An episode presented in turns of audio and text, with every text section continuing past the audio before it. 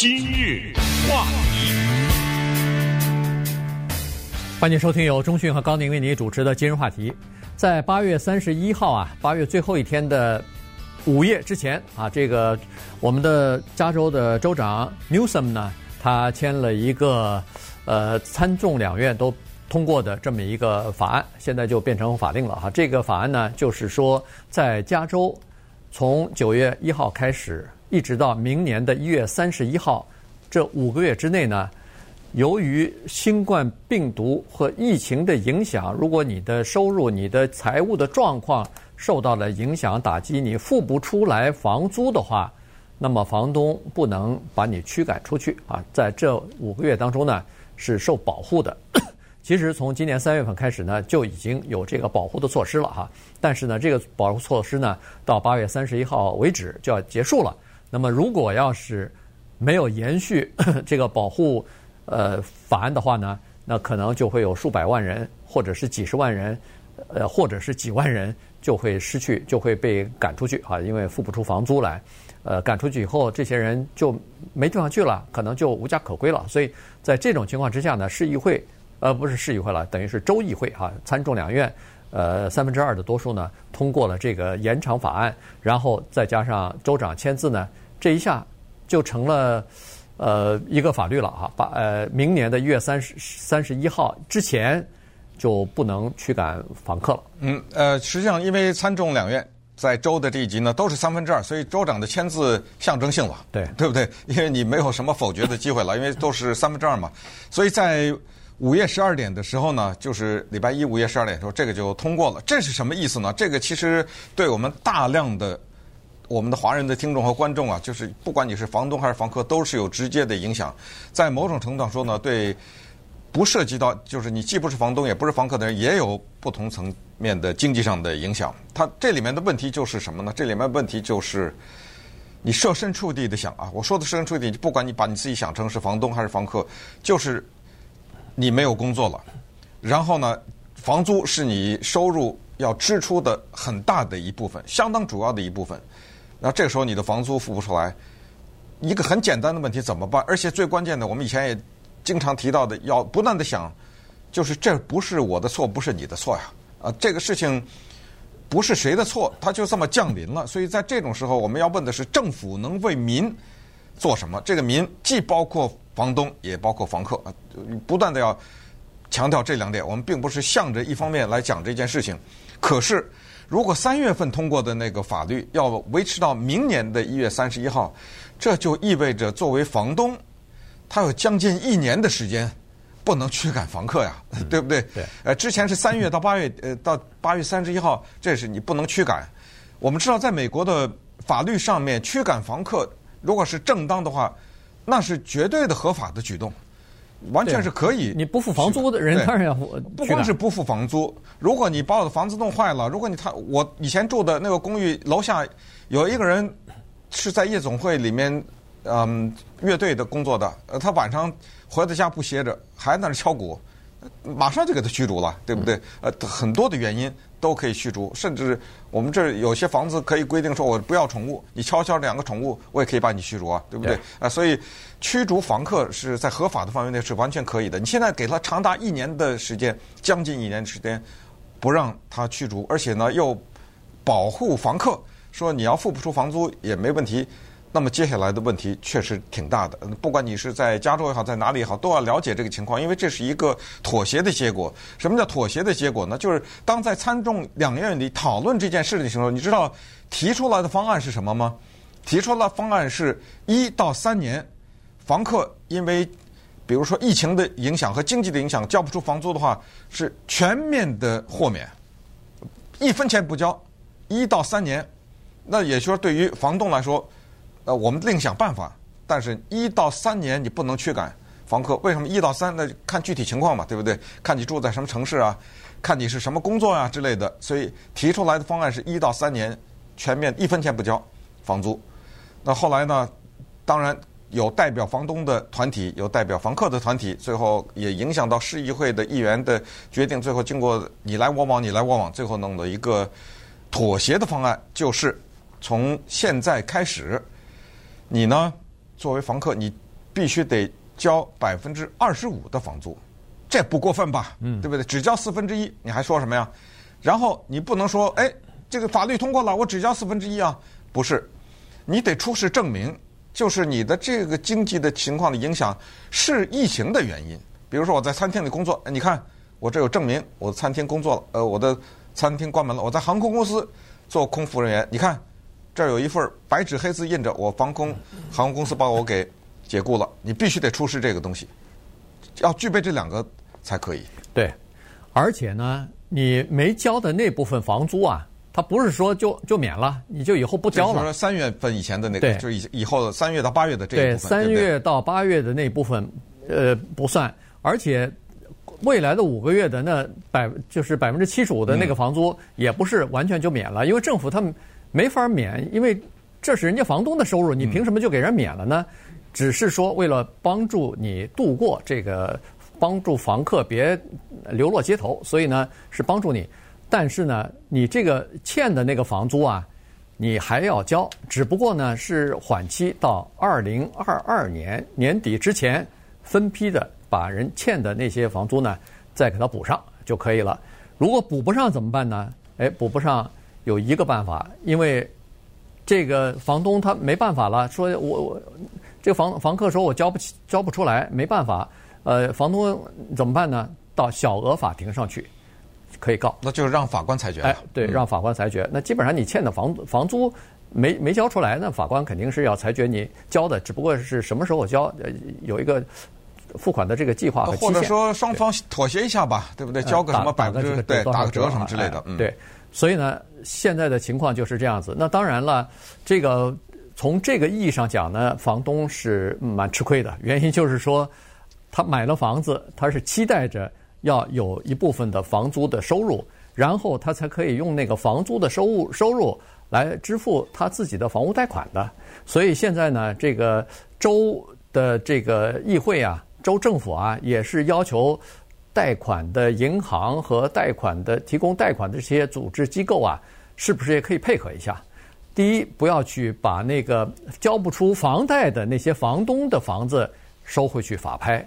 呃，然后呢，如果他们真的需要的话，是不是可以给他们也提供一些额外的贷款？呃，就是帮助他们渡过难关。因为从八月份到明年的一月三十一号，这好几个月啊，有很多人。肯定是要付不出房贷的，因为首先他依赖这个房租，其次是这些房东很多也都是打工族啊，嗯，他的收入有可能也受影响了，他也没收入了，他还拿那个失业救济呢，他怎么付得出来这个房贷呢？所以，呃，这个政府也要求呃银行看看是不是也可以帮帮忙，但是很遗憾的是，根据 法律啊，这个联邦的法律，各个州的银行啊。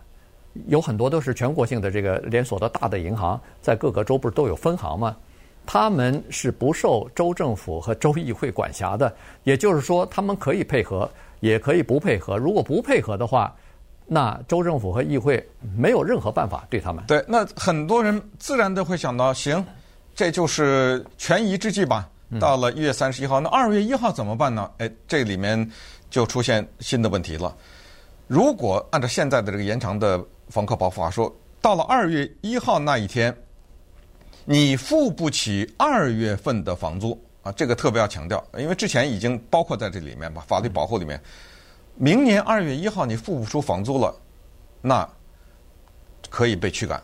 对，也就是说，如果那个时候，比如说什么一月底的时候，火急火燎的议会又通过了一个什么东西，那是另外一回事儿。如果通不过，而且说实话，通过的可能性有点低，因为至少三分之二的可能性比较低，因为很多共和党啊，这一次在参众两院是配合了民主党，就是刚才讲过是妥协的一些做法，但是他们已经发话了，说如果你到了二月再给我延的话，我就不投了，呃，就不一定会同意了。当然呢，都要看当时的具体的情况、疫情啊什么之类。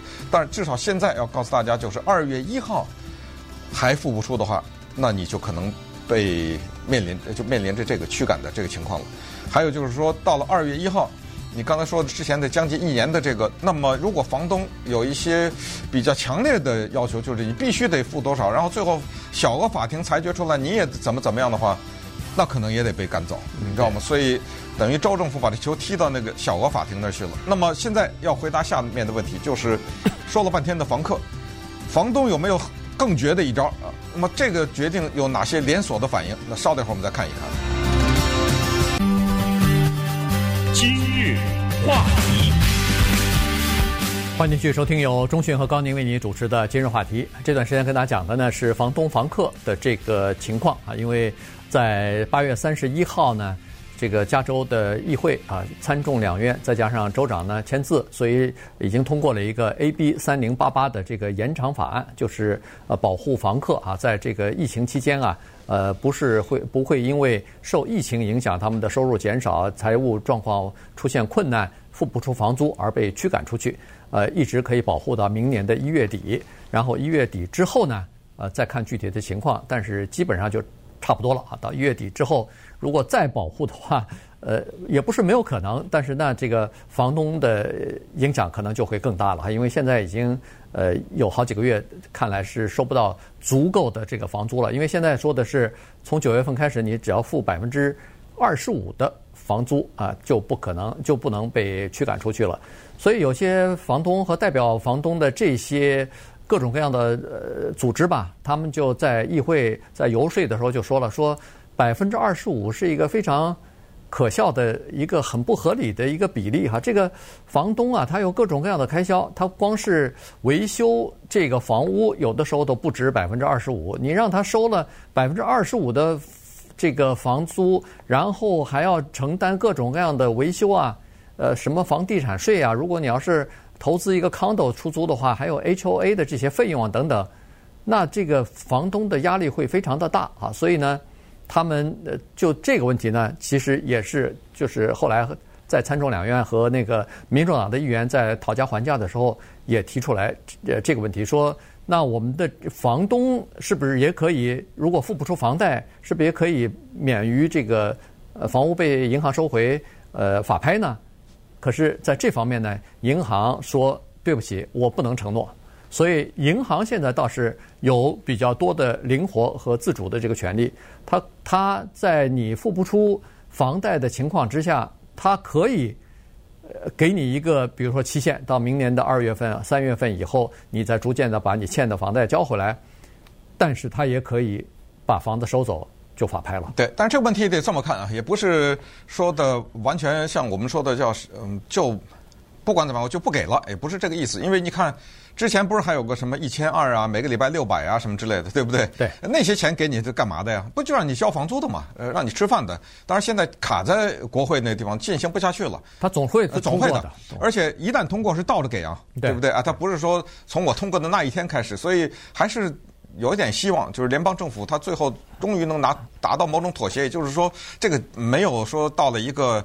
呃，房东房客不共戴天，然后你死我活，他没到这个程度，只是现在一个应该算是一个权宜之计了啊，在加州通过这个东西。但是呢，还是要告诉大家这里面一些细的东西。这细的东西就是这个法律是这么说的，就是你得出示证据说你现在的经济影响是跟疫情有关。你知道就这句话多复杂呀，对不对？对。你这给房东其实增加了很多负担，你弄一大堆文件是也不知道真的假的，反正搞不清楚，这个是非常复杂。然后房东呢？他还要去判断，还得找人看，而且这个里面还有一些细则，还要跟你的收入有关。你比如说，如果你的收入年薪在十万以上的话，还不行。也就是说，要更多的文件，要更多的文件。你知道这些文件搞死你啊！知道很麻烦的，各个的每个行业不一样，各个人的情况不一样，这些文件非常非常复杂。还有就是说，还有另外一个条款。就是说，如果你的收入在你的这个区，比如说某一个城市也好，哈，或者是某个社区也好，你的收入比平均的这一个区的收入或者这一个城市的收入高百分之呃一百三的话，也就差不多一倍多一点吧，啊，这个时候呢也不行，也不能说，哎，我只交二十五了啊，因为你还得拿更多的文件证明你的这个收入真的一下减了很多啊，实质性的减少，所以这个就是在整个的过程中。增加了很多房东房客的纠纷，因为你拿出这个文件的时候，那个房东他会在这个里面挑一些问题啊什么之类，然后你又去争吵啊，这是一个方面吧。对，还有一个麻烦的地方，就是加州的这个保护房客法的延期呢，它有这么一个先决条件，它就说如果某一个城市或者某一个县，它有一个更严厉的或者对房客的保护。更全面的法呢，以那个为主。呃，我这排在第二。举例来说，如果某一个城市说你的房租在疫情期间只交百分之十，我是举例啊，那那个加州那百分之二十五没用了，呃，就看你这个百分之十，然后只等到你这个失效了以后，加州那个才启用。这个有点像什么？就是我们知道有个最低薪资法，嗯，就美国的联邦政府有一个多少多少钱，你当地有一个就是谁高拿谁的。对，那就就是这个意思。那么这个呢，就给一些当地的一些政府啊和当地那些政策对房东房客的管理又产生了一些更复杂的头绪来。所以你看，这个法律说是这么一说，但是真正的执行，你想想多少的细节啊，在这里面。对。但另外呢，还有一个情况，就是说那个，CARE 法案啊，就是这个纾困法案啊，如果通过的话呢，其中有一部分是帮助。房东的啊，这个这部分帮助房东呢，就是给那些真正有困难付不出房租呃房租的这些人呢，有一个叫做房屋的补贴。那么这个补贴，它不是交给你的，它是交给你的房东的。如果你申请了这个补贴的话，获得批准，不管是一个月一千块钱，还是一千二，还是多少，那这个支票呢，直接就寄到房东那儿去了，因为你没有交房租嘛，所以就是房东就把这个钱拿走了哈。所以这个等那个最终参众两院，这是国会啊，联邦的国会的参众两院批准这个法案之后，最终会妥协的。嗯，妥协完了以后，这笔钱还是会有的。因为我看昨天晚上的时候呢，这个川普总统也签了一个全国性的联邦政府这一级的。同样的，就是暂停驱赶房客的这个行政令啊，也就是说，在全国范围之内都有这个问题，都必须要政府来稍微的干预一下了。如果不干预的话，可能到九月一号的时候，到九月十五号的时候，好，全美全美国好几百万人到街上去了，没没没地方住了啊。所以这个是一个呃政府要考虑的问题。就是、加州失业是不是一千一百万呢？呃，全应该是全美国吧？哦，全美国是吧？对，加州几百万，几百万应该是有了哈。所以。他他有一个统计数字，我昨天看，说是在全美国差不多有两千万个家庭是受到这个疫情影响以后呢，呃，比如说工作受影响，呃，财务出现紧缺，付不出房租来的这些家庭，你可以想象两千两百万个家庭哎，是在全国，所以这个是一个蛮大的一个事情。那在联邦政府里头呢，它的要求和和加州的差不多，只不过它是到今年年底，一直保护到今年的十二月三十一号。比加州的这个法令呢少了一个月，而且呢，它也是有这个规定，比如说，呃，收入不得超过九万九啊，这个就和领那个一千二的那个标准是一样的。嗯嗯、对。但是你九万九的人和那个五和那个收入只有五万九的人，他他你如果要是申请那个住房补贴的话，那你拿到的钱是不一样的啊。嗯、你不是说都是大家都是一百呃都是八百什么一千，人家拿一千，你可能只能拿到五百，因为你收入比人家高嘛。然后呢，这个呃。联邦政府的这个呢，它需要提供这么几个东西，一个就是收入的证明，不超过九万九，或者是家庭收入不超过十九万八。第二个呢，就是你确定你已经申请了联邦政府的房屋补助计划，这个是确定你申请了。第三就是你要证实你就是因为是这个疫情的原因啊，你的收入减少、失去工作等等。第四呢，就是你要证明，如果你被踢踢出去的话，被驱赶出去的话。你没地方住了，你要要流落街头了。你必须符合这四个条件，才可以这个呃，等于是呃，才可以得到这个联邦政府的那个呃暂时停止驱赶的这个呃这个保护。对，那再最后讲一下美国的法律呢，它就是这么的有意思啊，就是你参众两院你该通过通过呃通过什么，但是老百姓也有最后的发言的机会，这就是所谓的公投了哈。嗯。但是这个呢有点困难，就是你拿到这么多的签字。你看站在谁的方面了，对不对？你要拿到足够的签字，有大笔的金钱在后面支撑，才能上到选票上面去。然后最后还有一个问题，你公投了也不行，还有一个司法程序。最后某一个法官啪的一锤子一敲，违宪了。当时的那个呃八号提案关于同性恋不就是这样吗？老百姓投了半天，到最后人法官啪的一敲锤子没无效。这这个东西，所以这个房东房客这个加州这个问题，据说。还会也是在法庭上受到挑战，所以就是这样的，任何的一个想法从从它变成法令啊，到最后真正的实现，这过程可能也是一波三折吧。